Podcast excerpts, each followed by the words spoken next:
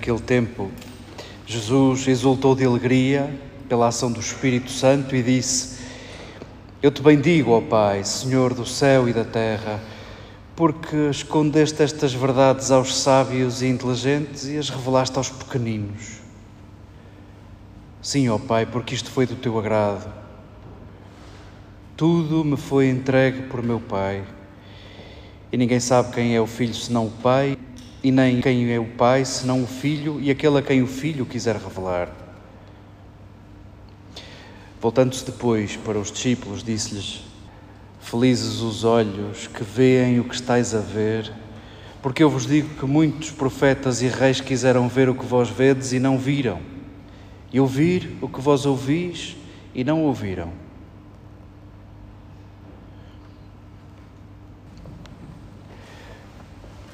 Permiti que vos saúde como irmãs e amigas. É bem mais aquilo que nos aproxima do que aquilo que nos afasta. Saudando a doutora Ana e a doutora Cristina, também saudamos quem cuida dos que cuidam, quem faz esta casa respirar. Não mexi nas leituras que nos são oferecidas para este dia, apesar de celebrarmos aniversário e termos todo o direito de escolhermos todas as partes da festa mas achei curioso celebrarmos este dia, o aniversário da maternidade, com este parágrafo de, de Jesus alegre.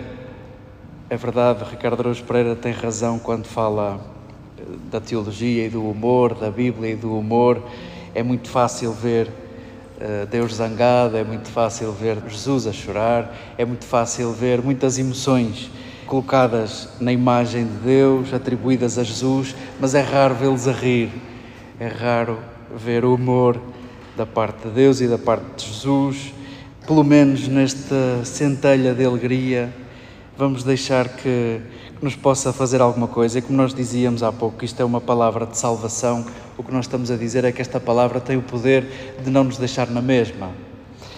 Disponhamos o coração para que esta palavra não nos deixe na mesma Neste capítulo décimo de Lucas, Jesus enviou os seus discípulos e enviou a fazer o quê?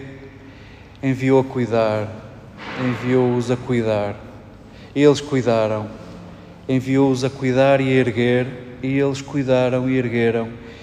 E neste mesmo capítulo chegaram até junto de Jesus muito felizes por terem erguido, por terem libertado, por terem cuidado.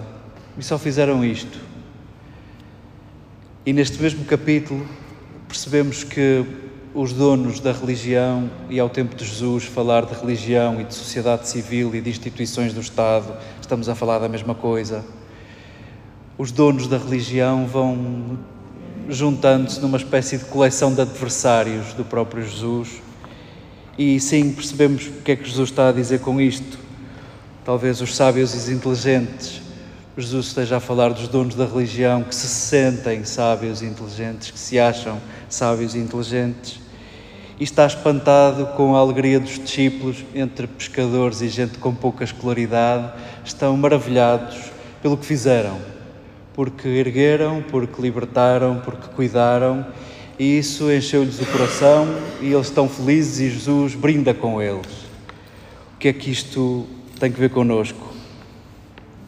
Com a sabedoria e a inteligência que são próprias de quem quer cuidar bem e melhor, queremos acolher este texto com a capacidade de nos recordar o que andamos a fazer na nossa tentativa, na nossa porventura pequenez. Somos também estes que se maravilham com o que fazem, com o cuidado com isto de erguer quem mais precisa. Queremos neste texto recordar que esta é a missão da nossa vida, porventura crentes e não crentes. É a missão dos frágeis. Frágil e fragmento vêm da mesma palavra e o que andamos a fazer a vida inteira, a tarefa dos fragmentados, a tarefa dos frágeis, é, é colar o mesmo é dizer é integrar. Brindemos a este texto que coincidentemente calha no aniversário da nossa casa, da nossa instituição, brindemos à nossa missão de integrarmos, de colarmos quem se sente fragmentado, de encontrarmos sentido para a nossa fragilidade, sentido para a nossa integração, na integração de outros, erguendo outros, cuidando de outros. Neste tempo de Advento, o verbo esperar vai, vai, vai aparecendo, vai nos visitando. Há pouco com a enfermeira Ofélia elogiávamos o que é isso de esperar, o que é isso de esperar pelos tempos certos, quase como o verbo da sabedoria ou daqueles que buscam a sabedoria. A verdade é que a esperança cristã, ou se quiséssemos a esperança, apesar de a associarmos à espera do autocarro e essa uma espécie de pasmaceira, a verdade é que é um verbo cheio de atividade, porque cheio de atenção. Ninguém pode dizer a profissionais da maternidade, ninguém pode dizer a pais que esperar é um verbo de pasmaceira.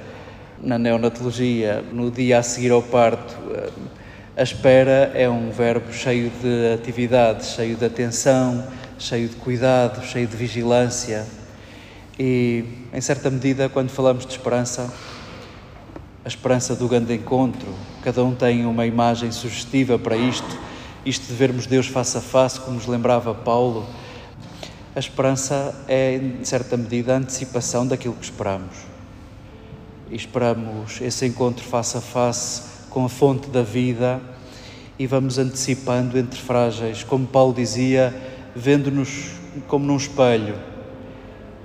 Possa este texto recordar-nos a razão da nossa esperança, que é porventura anteciparmos esse grande encontro nos nossos encontros e possa o verbo esperar e o verbo cuidar serem os lugares de encontro uns com os outros, onde nos erguemos e fazendo deles o lugar de encontro com o próprio Deus.